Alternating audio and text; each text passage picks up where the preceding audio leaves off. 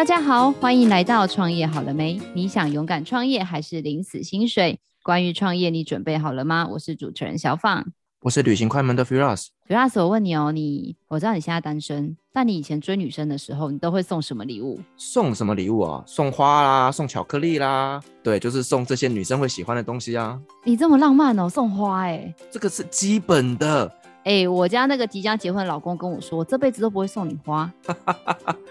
哎、欸，你知道我们最近去 Costco 啊，就是我会去买那个百合花，因为上次我跟你去那个咖啡厅开会，然后就买了两枝花回来之后，就开启我的花卉人生。然后每次去 Costco，我就说我要买花，他就说哦好，我就说那就当做你送我的哦。他说不，这是你自己买的。你看到底有 多不浪漫？好了，但你就喜欢它嘛。但我真的觉得，就你说的，就是。花这种东西，就是不管它的香味啊，还是它长的样子，就是你把它放在房间里，或者你每次收到花，真的就会心情很好哎、欸。对，就是赏心悦目啊。但是因为后来我养了猫之后，我家就不会再放这些花花草草了，因为猫咪都会去玩，然后可能花买回来隔天它就死了。你可以改养猫薄荷啊，它会超兴奋的。那我跟你说，我们今天来宾是一位每天与花为伍的大美女。哇塞，超浪漫的工作哎！对呀、啊，然后她的老公呢，就是之前我们有去采访过的那一家厝内的老板哦，所以就是我们上次你买花的那个店的老板娘哦，好期待哦！好啊，赶快来欢迎我们今天来宾，是我们 Weyer's Flower 的花艺总监威尔，欢迎威尔。Hello，大家好。威尔，我一直就是印象中只有你们家的花，没想到你本身就是人比花娇，人也超有气质的 啊！谢谢。但我很好奇耶，因为那个时候我在跟 Roger 聊天的时候啊，因为你知道很多这种品牌的夫妻都会一起创业，然后那时候我就问过他说：“哎，那你跟你太太是一起吗？”他说：“对啊，我们是一起。”然后我就问他说：“哦，所以你太太是负责什么部分？”他就说：“哦，他负责我们家花店。”然后就嗯。冒出很多问号，想说，哎、欸，厝内不是一家做日常用品的吗？怎么会有花店？然后我就有非常多的困惑。然后后来有幸又认识你，然后就知道了一个很特别的职业，叫花艺师。那到底花艺师在做什么呀？嗯、其实花艺师就是跟一般其他的艺术家一样，比如说像雕塑家、画家，或者是竹艺师、主编家。那只是说，我们用来创作的素材是用花卉，嗯，尤其是新鲜的花卉。那反举是商业型的订购，比如说像大家比较熟知的升官啊、开幕的订花，甚至是比较非商业型的艺术展览。那还有介于商业跟艺术之间的空间布置，这些都是花艺师日常的工作之一。那像以你的客户来说，因为像我第一次接触到你们家花店是在醋来嘛，那感觉就是你们家当天的那个妹妹也有跟我说，哦，我们这边就是会有很多的居民啊来买花。嗯，那以你们自己这个 Weyer's Flower 的一个营业形态来说，你们是属于刚刚你讲的哪一种呢？还是都有做？其实我们都有做，那但是会有一些比重上面的不同。主要是像呃一般的客制化的订花，算是我们呃蛮日常的工作。那就像有人生日，对，或是刚刚前面两位主持人说到是情人节，老公送花，结婚纪念日。那也有是像比较公司行号的，就像刚刚说升官或者是特别开幕的祝贺。那另外一块呃刚刚比较没有讲到，也是我们店里蛮常做的日常工作，就是花艺的教学。对，因为其实我觉得这是台湾市场一个比较特别的现象，就是台湾毕竟天气比较热，然后大家对于花卉的日常需求，就是说单纯买回家自己摆放的这个习惯还没有像欧洲这么盛行。那所以其实透过教学的推广，那大家其实是比较愿意用这个方式去让生活中接触到花。那当然，另外还有像展览类型或者是婚礼布置类型，这个部分也有做。那我们花店，因为毕竟展览或婚礼可能都是一个月，甚至是两三个月才会有一场，对，所以我们大概呃会分成是 daily routine 的花礼订购，或者是每周的花艺教学，或者是比较看季节性，或者是看呃淡旺季的婚礼布置，大概会是这样子的工作内容。那慧尔，刚刚你有提到，就是说花艺师其实他某些层面来讲，他就是跟其他的艺术家是类似的，只是你们使用的素材不一样。那你本身也是学艺术相关的背景的吗？哦，完全不是。我其实是小时候在那个以前比较要求可能课业啊，呃，需要好好念书的这个社会的氛围下长大，所以其实以前没有想过说，哦，原来可能这种。偏艺术或者是偏设计类的东西可以成为正职，所以我到大学的时候都是一直是三类组，就是念生化科技。那只是我从小就非常喜欢做劳作或者是做一些手做的东西。那我跟我表妹也在小时候就会去家里附近的花店买花回来做。那可是以前都觉得说，哎，喜欢这些东西都只是兴趣，没有办法可能未来变成是真正的一个谋生的。的一个正职，这样，所以后来还是念了生化科技。那只是到大学，我觉得也正好那个时候的社会氛围也有一点点改变，包含我记得那时候像江正成这样子的厨师，慢慢的开始变有名。那整个社会知道说，其实好像你如果把一件事情做得非常的。好，非常的精确，其实也是可以变成让人家就是很受到社会的敬仰这样子。那所以后来我大学毕业之后就决定还是想要往自己比较有兴趣的方向去做。那一开始我是先到广告公司去，因为广告公司最能快速的接近创意啊、设计啊、艺术啊。那但同时它又有许多商业的磨练，包含是像客人提案啊，然后整理自己的思绪，把。可能市场的需求转换成创意的需求，甚至是创作的需求。那所以我一开始是先在广告公司待了一阵子，那后来才成立现在的花店这样子。威尔，那你这一路走来啊，因为我知道很多的艺术家有两种嘛，就像刚刚问你的一个是科班出身，另外一个就是自学成才，很有天分的那一种。那你是一路走来，怎么样让自己学习到花艺这样子一个艺术的创作的技巧呢？嗯，我有时候常常都觉得我可能我不是天才儿童类型，可是我觉得我天生可能注定要做花艺这个工作，因为就做了十几年，然后到现在我还是每一次做完都觉得怎么会这么这么快乐这样子。那我觉得我也许比较偏科班出身，只是我的科班开始的很晚，可能是二十六岁才开始。那这个当然就是跟台湾其实在花卉的学习或所谓的花艺学校、花艺教育不像。国外，尤其像德国、法国，他们就有专门的花艺学校，从高中开始。那台湾其实是比较没有这个所谓的科班这样子。那我，但我自己的状况其实是刚刚有谈到，在广告公司做了一阵子之后，就身体变得不是很好，因为广告公司压力太大。然后作息不是很正常，那所以我那时候身体就有一些自体免疫的疾病。那这个疾病除了跟医生配合吃药控制之外，其实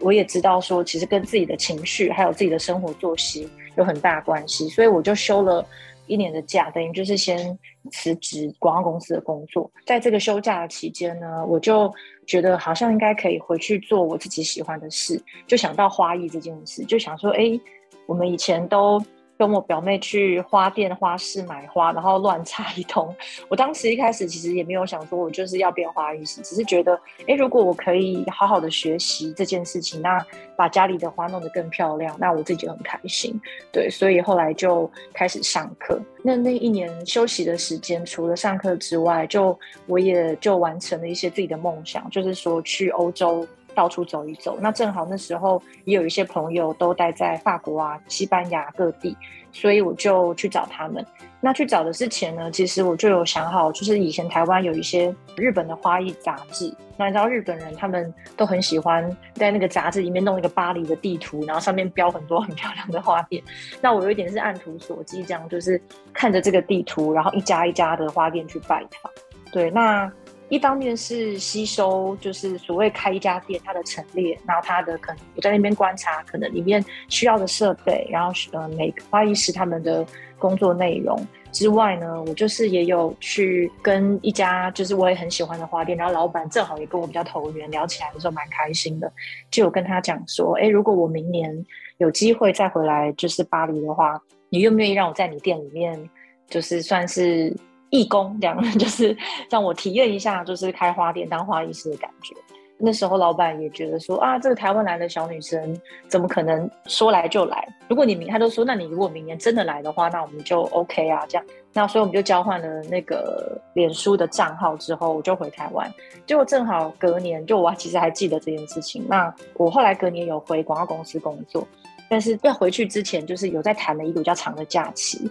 然后我就说我要再回欧洲一趟，这样。那我就联络了花店老板，然后老板就说：“哦，好啊，你如果真的来的话，你就来玩吧。”所以我就在那个巴黎的花店待了大概十二天左右。那也他也带我去巴黎的花市，对，就有一点算是我第一个真真的在进入花艺师的这个体验生活的一个小开端，这样子。那后来我就回台湾，一边回广告公司工作，因为我还是需要一些经济上面的收入。那一方面就在网络上开始我的这个花店，这样子。因为慧儿，你刚刚有提到，就是说要从零开始学习成为一个花艺师，其实中间你花了很多时间在学习课程方面。那其实我也知道，就是说有蛮多的艺术家，他们都会去考一些相关的证照。那以在花艺这个领域里面，有没有这些证照是也需要去具备的呢？嗯，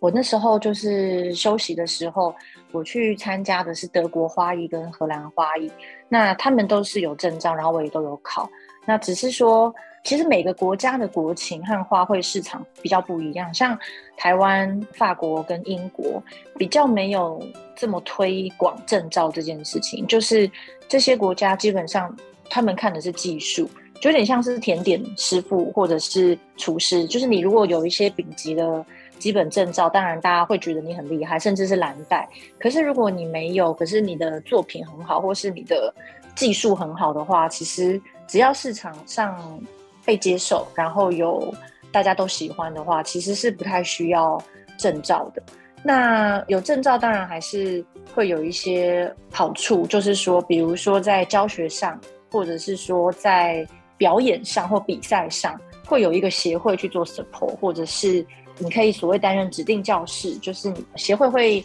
授权给你，可以收学生，并且可以带学生去考他们的证照，这样子。所以证照这块其实有一点复杂，我觉得就是说，它是一个成为花艺师的路，但不是唯一的路，也不是成为花艺师的必要条件，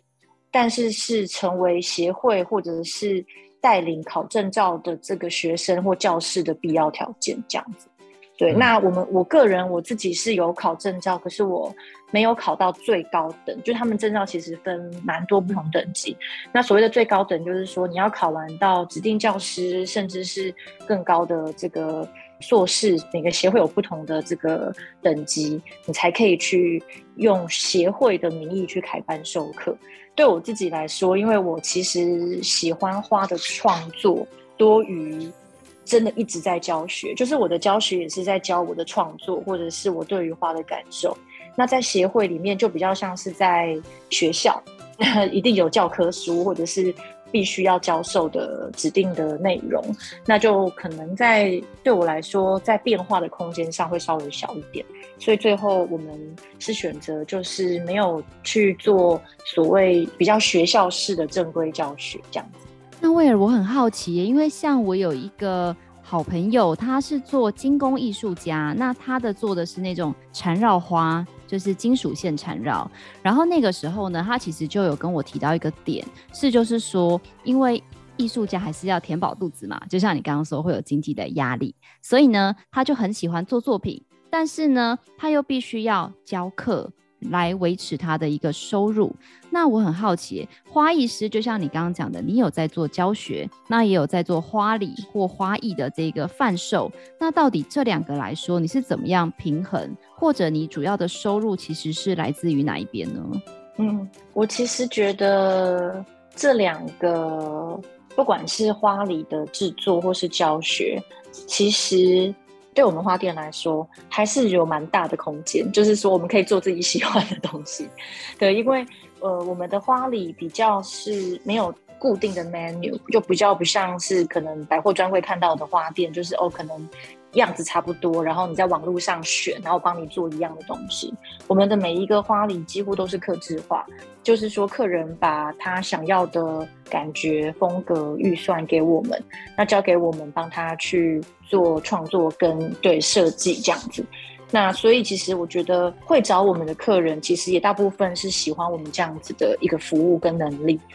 当然，就是我们的花礼也许会稍微比所谓的网络花店，就是网络上可以选现成的这种，会稍微贵一点。但是我们的花礼就会真的就是比较克制化，每一个作品都会是不太一样的这样。那教学的部分其实也是，就是我们有，当然也有比较亲民的所谓的生活花艺的小作品的，但我们也会开一些像进阶研习营，做很大作品。学生要四个小时，甚至五六个小时都泡在这边，然后从理论到实作，到最后自己设计，到甚至到发表，都会需要自己来做。我们也有开像美学探索，就是把我喜欢的艺术家的作品，就画家也好，或者是电影也好，影像也好，或者是摄影作品，转化成花的创作，像这一类比较进阶的课也都有。那所以其实的确就是。我们最主要的收入就是教学跟所谓的这个客制化的花礼订花，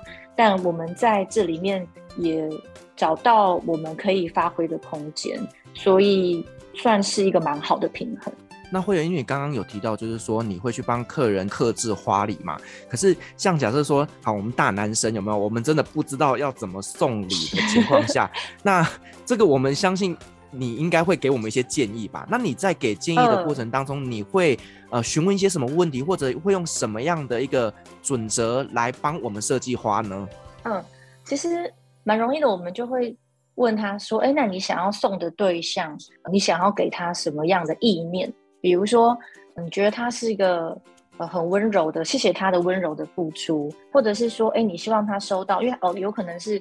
他最近可能心情比较不好，你希望给他很多活力的，或者是说你觉得他最近比较烦乱，你希望给他一些 peace 的，或者是也有人单纯就是会知道他朋友的喜好，比如说哇，他朋友常常都是打扮的比较五颜六，呃，不能说五颜，就是他穿着比较鲜艳，就是喜欢比较丰富的色彩的。那我们会透过这些描述，然后去为他建议适合的作品。可以从个性啦、送礼的目的啦、想传递的意念啦，这些都可以是变成创作的来源。那威尔在就是这么多客人当中，你刚刚说的有的是居家的，嗯、然后有的是要送女朋友、送老婆很浪漫的，有的是大型花礼。你有没有让你印象最深刻的事情啊？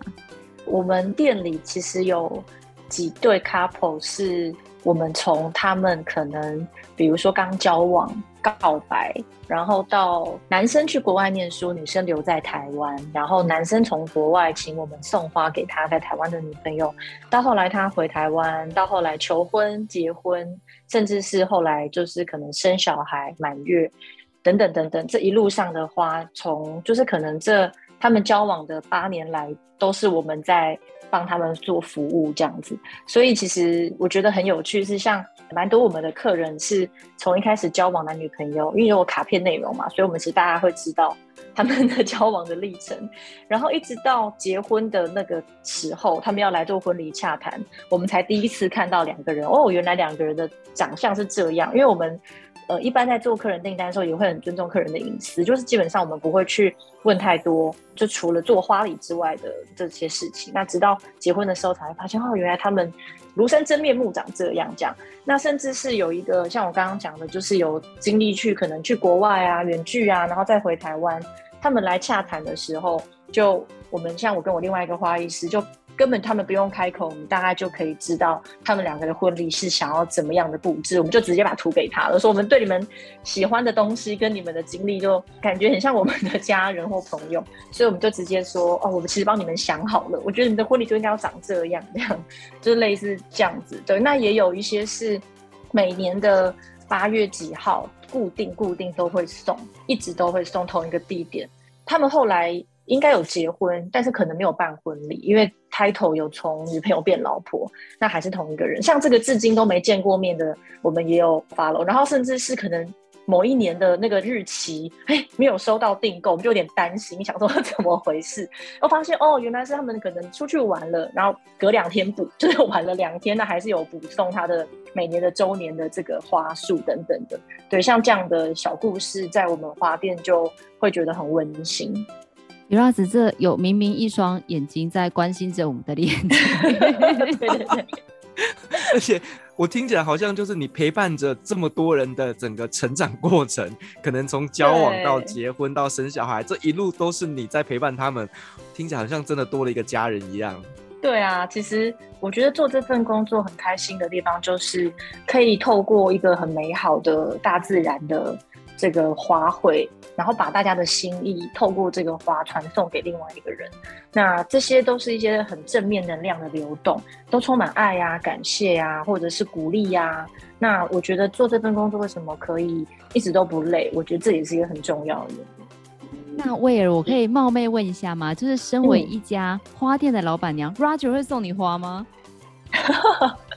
他非常少。非常少送我花，但如果他会送的话，他都会偷偷跟我们另外一个花艺师说，然后偷偷的送我这样子。很可能母亲节的时候会稍微送，但是蛮少的。但后来我也不介意啦，就是我就觉得没关系，你就送别的没关系，钻戒之类的。对对对，包包、钻戒啊，或者什么其他的都 OK。但我们另外一个花艺师的老公就也很特别，那他每年还是会送花，可是他都会送一些创意型的花，比如说他会去抱整盆盆栽，对，或者是自己用手工可能做什么东西这样子，对，要送花艺师老婆或女朋友花，的确是一个蛮大的挑战。是，那我们刚刚讲的是比较偏幸福、开心、快乐的层面。嗯、那对你来讲，从事花艺这个工作有没有它辛苦的地方？嗯，我觉得花艺师就真的不像一般人想象说，哎、好像仙女，然后穿很漂亮，每天跟花相处就好。因为其实花的处理，不管是它要换水，然后有有可能会有虫呃毛毛虫，那有刺，或者是有很多的。烂掉的叶子要去处理，那这些都算是我们的日常，其实也不算辛苦。我觉得最辛苦的比较是被客人误会或误解。那当然，这也有时候也不能怪客人，有时候只是可能是说，可能台湾整体对于花卉的观念，或者是说对于花的熟悉度，的确是没有像国外这么高。所以有时候，比如说有一些很特别的国外的花。我们好不容易盼到它终于进口来台湾，或者是台湾花农终于种出来这么漂亮的花。那因为有时候有一些漂亮的花，就有点像莫兰迪色，或者是说有一些比较特殊的姿态。那有时候我们抢到这个特殊花种的花，然后想要配给客人，客人就还会嫌说：“哈，这怎么看起来不太健康？” 或者是说：“哎，这怎么褪色？” 之类的。像这类的事情，我们反而是会。稍微比较觉得难过一点这样子，对，那或者是说，我觉得在花卉的保存上面，就是像举例来说，去年因为三级警戒嘛，然后突然间就是。花店啊，或者什么餐厅都不能开，我们课当然也不能上。那我们后来就改成推线上花材包这这个做法，那就是说我们用直播的方式，但是花材是配送到到客人家。那其实花卉在，因为它是生命，然后它又非常的脆弱，所以其实在运送花卉或者是说。花卉到了，我们要跟客人说，你要赶紧去接它，然后让它去赶快喝水等等。这过程其实有时候难免还是会有花的状况，或是花的保鲜度不够理想。那也有包含是像客人常常会觉得，哎，我买了一个花，花就应该活个一个月，类似像这样子的很多对于期待上面的落差，其实我觉得比较是做目前在台湾推广花艺比较辛苦的地方。那最后一个其实就是我，因为我自己也蛮常在我的粉砖上面谈到的点是说，因为其实像国外，像日本啊、德国、法国，他们的花市是要有花店的执照或者是老师的证照，才有办法进去花市去去做所谓的批售、批发价的。采购。那台湾其实是 open to 所有的人，所以你你不需要有花店知道，你也可以去买花。那当然批发价一定是比较便宜，只是说你买的支数跟量比较多，然后你要自己整理。可是很多客人会是只去逛，那他可能就会算说，哦，原来玫瑰这么便宜，就是你看我这样买，那等到他想要真的来有花的需求，他可能没有办法处理那些花，他转而跟花店买的时候，就会嫌我们的花很贵，或者是嫌说我们的。他说他去花市一支才多少，我们怎么能卖多少？类似是这样，对啊。那我觉得这其实也是因为台湾的这个花卉的市场的观念，还有整个推广还不够普及，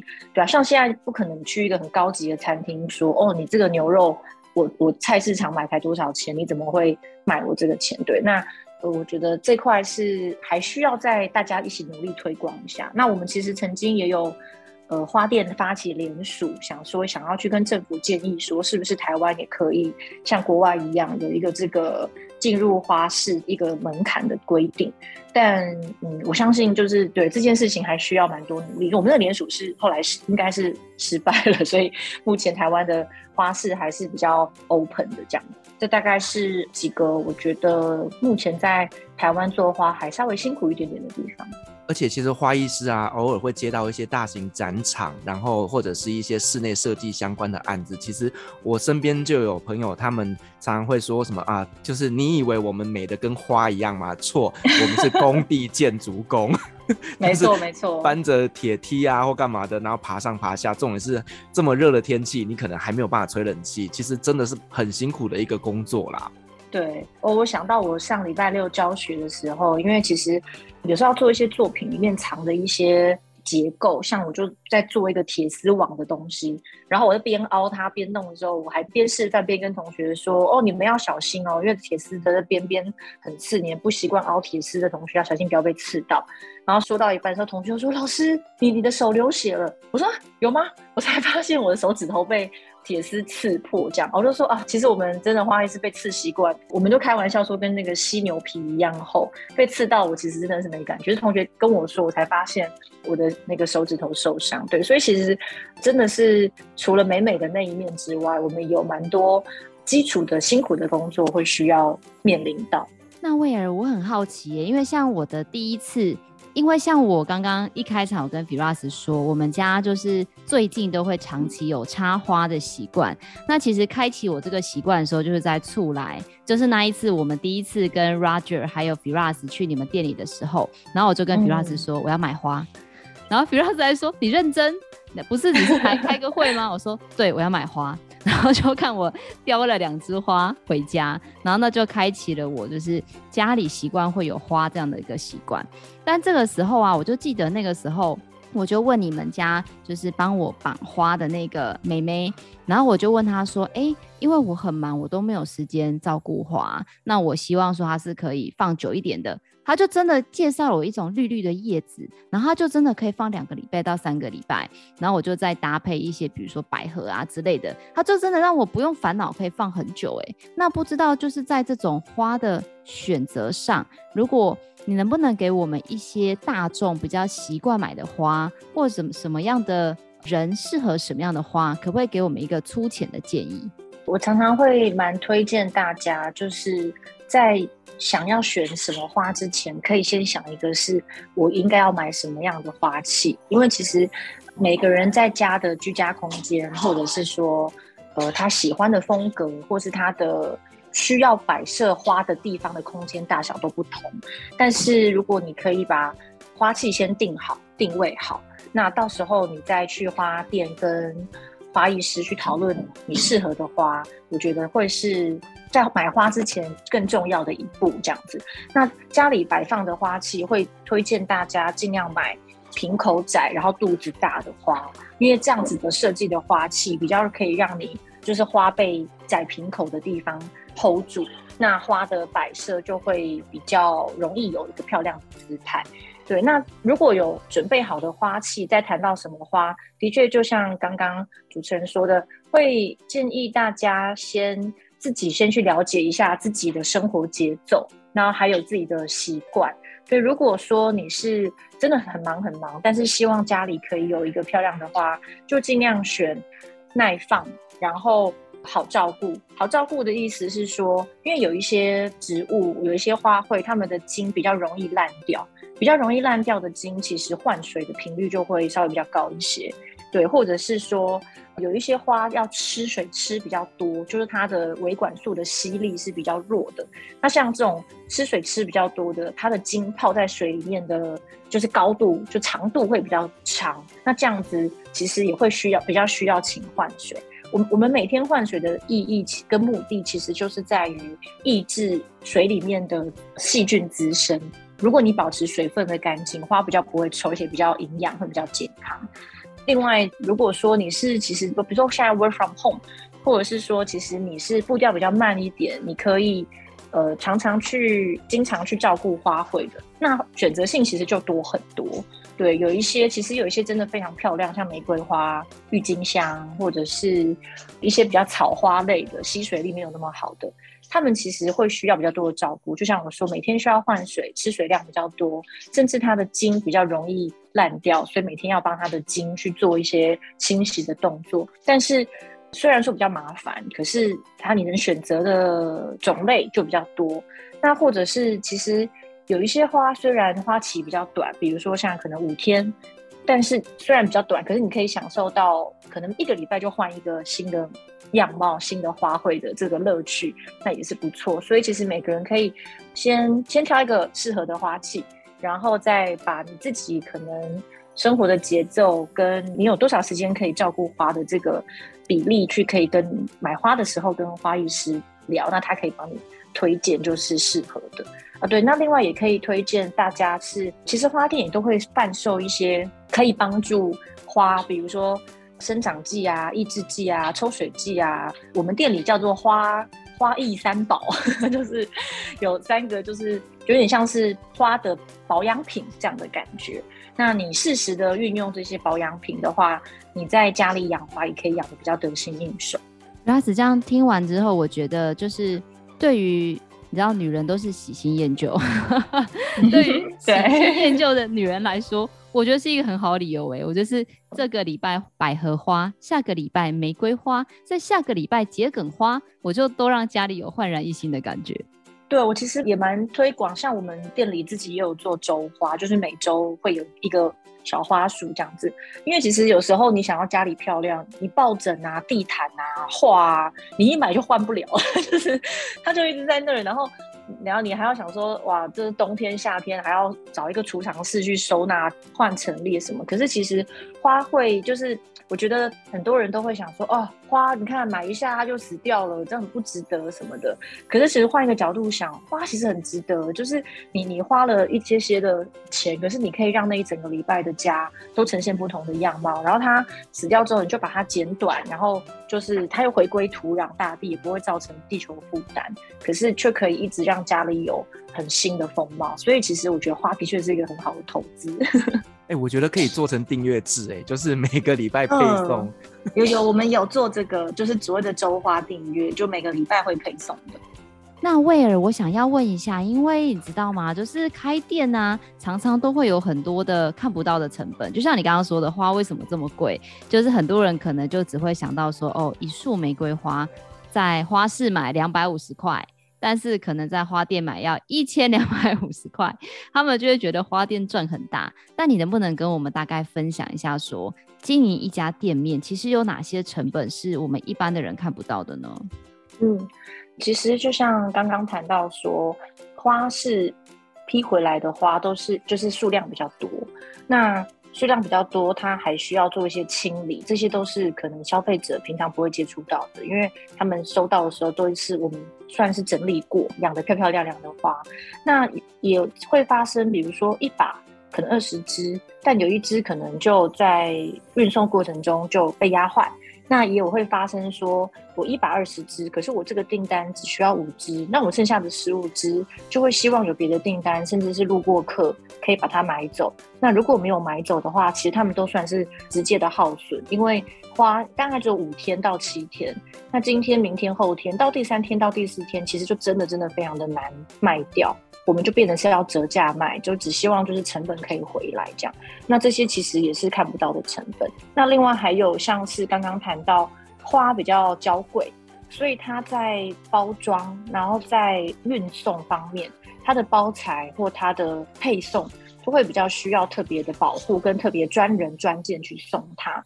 比较不像是可能陶瓷或者是玻璃，只要很多气泡垫，就是垫一垫就可以，因为我们的是完全不能挤压、完全不能去折到的一个作品。对，那还有像刚刚讲到。它是会一直需要持续的保水，温度也不能过热，所以它在一些配送啦、包装啦、照顾上面都会有很多大家比较想不到的地方。很多人来我们花店都说：“哎，你们花店怎么没有冰箱？”对，那我们花店是不走冰箱的路线，因为其实冰花。会让花的确好像死的比较慢，可是当它回到室温，回到客人家的时候，可能就会瞬间开完，就就开爆了这样。那我们的方式其实我们是二十四小时冷气从来不关，所以我们店的温度会维持在一个温带国家的感觉，就是常年都是这样。甚至我们店休的时候，我们也不会把冷气给关掉。对，那这些其实都是可能一般人比较想象不到的地方。嗯，那对于未来，如果说有一些人，他们也是想要成为一个花艺师，那身为前辈这边，你有没有一些建议可以给他们的呢？其实台湾现在要做花，从事花的产业，已经比我们那时候相对容易的的蛮多的。我还记得我们那时候都要清晨五点，然后要学会开车，然后要借到车才可以去花市买花、搬花、订花。那以前也还没有所谓的拉拉木筏这些很方便的配送，我们都还要自己亲自想办法骑脚踏车跟摩托车去把花送给客人这样子。对，那所以其实现在要进入花的这个产业变得相对的容易蛮多，但也因为这样，我觉得就有很快有各式各样的小品牌或是各式各样的年轻人投入这个产业。那我觉得要进来很容易，可是要继续往一路往下走的话，第一个就是我觉得还是要有技术的基础，就是呃，除了真的很真的就是呃看网络上的照片，然后呃可能自己试着做之外，还是会建议要走得长远，你还是要有比较呃深厚的技技术基础，才可以去做出各种不同的花卉的形式，要不然。就嗯，可能寿命会没有那么长。那第二个就是你要真的很喜欢花或植物或大自然这个东西，那不是因为它是一个流行，或者是说好像做这个产业的女生很像仙女 等等的，就是因为我自己觉得，对于喜欢花、喜欢大自然，像我自己就很常去爬山，或者我非常的喜欢这个自然界的动植物，我觉得有这样子的心情做这行会。从里面真心跟花的互动中，获得很多很多，不是外来的，是自己内心的一个快乐，这样。李老师，我觉得喜不喜欢很重要诶，因为像我前面在跟威尔在聊的时候，就有讲到说，其实我小时候有一个非常感情好的也是闺蜜，然后呢，她是爸妈开花店，然后你知道爸妈开花店的意思就是那是爸妈的爱，不是他的爱。所以他就各种症状，比如说呢，他就会抱怨说：“哦，为什么我那个情人节别人都可以去约会，我都不能去约会？因为我都在在家里帮爸妈绑花。”然后呢，比如说，就是他就会说：“哦，我很怕虫哎，我就超讨厌那个虫的。”然后或者就是说，比如说他那时候他就说追他的男生，就是因为一开始大家都想说送花嘛，他。对于那个送他花的男生都没有好脸色，然后男生就会一脸懵，想说啊，你怎么这么不喜欢收到花？然后他就会说，因为绑花就是我从小到大的噩梦，我一点都不喜欢花这样子，所以我真的觉得威尔讲得很对，就是你选择一份工作，你喜不喜欢它真的很重要。那最后威尔想要问一下，因为我知道你们家的花店是在台北市。但是因为你们家的作品真的很美耶，如果喜欢你们家的作品的话，你们有配送的服务吗？或者有什么限定的区域吗？我们基本上就是全省是的确都可以做配送。对，那当然因为要走黑猫冷藏的话，在订花的尺寸上可能就会有一些些的限制。那我自己个人的话是蛮鼓励大家去找家里附近的花店。就虽然很喜欢我们，就是我觉得很开心，可是多鼓励自己家街角附近的花店，我觉得也是一件很棒的事情。那买到最新鲜的花，然后最安全配送的花，甚至自己去花店里面挑选，我觉得都蛮好的。对，那但是如果说，哎，家里可能真的没有喜我自己喜欢的风格，那我们的周花或是我们尺寸不要真的太大的作品的话，我们也都是有做全省的配送的服务的。杜拉斯，我真的觉得听完之后啊，你要不要去私讯我男友，叫他送我花？好，我我帮你跟他说，至少求婚的时候要有花吧？对啊，我觉得这个是基本的，真的。嗯，好了，就是有没有都可以，我还是想嫁出去，超没骨气有没有？但是我真的很推荐大家，因为我上次去威尔他们的店里，我真的觉得他们店里她老公的这些。很漂亮的生活用品，所以大家如果要挑选有品味的生活用品，就挑醋来；如果想要常常转换心情，就可以来我们的 Where's Flower 看一下美丽的一个花。也非常谢谢威尔今天跟我们分享他成为花艺师的一个过程，然后讲了非常多感人的故事，看着这些送他们花的。顾客们一路走来，浪漫的爱情故事。当然，做一个花艺师也是有非常多辛苦的一个部分。我们也希望天底下所有爱花或者爱园艺的人，也可以在这份工作里找到你想要的那一个梦想。那当然，我们也会把 Where's Flower 相关的资讯，还有他们的作品放在下方资讯栏。如果有想要参考的，都可以直接到链接来做相关的一个参阅。如果你喜欢我们的节目，也别忘了给我们五星好评加分享哦。创业好了没？我们下次见喽，拜拜，拜拜，拜拜。